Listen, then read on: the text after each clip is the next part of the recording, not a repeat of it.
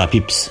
Eu sei que isto também vos acontece. Estão na cama, a contar carneiros, a recitar de memória os irmãos Karamazov, ou a analisar o princípio da incerteza de Heisenberg do ponto de vista proto-estruturalista, a ver se conseguem adormecer e nada. O sono não vem. Porquê? O que é que se passa? O que nos atormenta ao ponto de causar esta insónia? Coisas que me tiram o sono. Coisas que me tiram o sono. Não consigo dormir porque só me lembro daquela moça que é alérgica ao namorado. Que é grande bronca.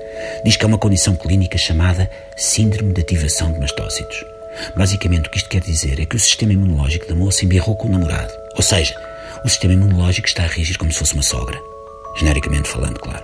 Um grande beijinho para todas as sogras que nos estão neste momento a ouvir e para algumas noras também. Um abraço a meio dos cunhados e uma palmadinha no ombro a dois ou três primos por afinidade. Pronto.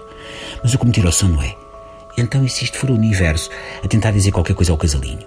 Eu sei que o amor conquista tudo e tal, mas se ela é alérgica ao moço, não era de ponderar umas alternativas? Uma pessoa que seja alérgica a marisco não desata a lambazar-se com uma sapateira, pois não.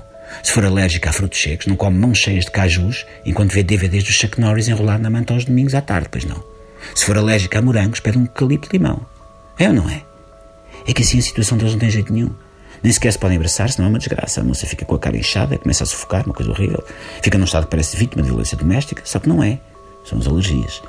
Repensem lá isso, rapazes. Eu se calhar estou a ser muito pouco romântico, mas é só que tive um amigo no liceu que era alérgico e sei bem o que custa ter um ataque de alergias. Este meu amigo era alérgico à madeira. É verdade, a madeira.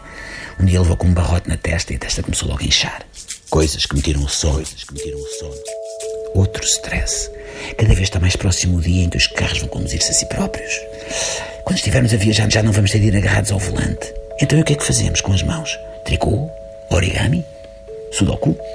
Pelo menos é uma coisa que nenhum veículo autónomo pode fazer por nós. Aquele gesto com o dedo do meio esticado quando nos deparamos com um animal ao volante. E esse animal não deixa de ser animal só porque é um carro robótico. Leva com o dedo esticado na mesma.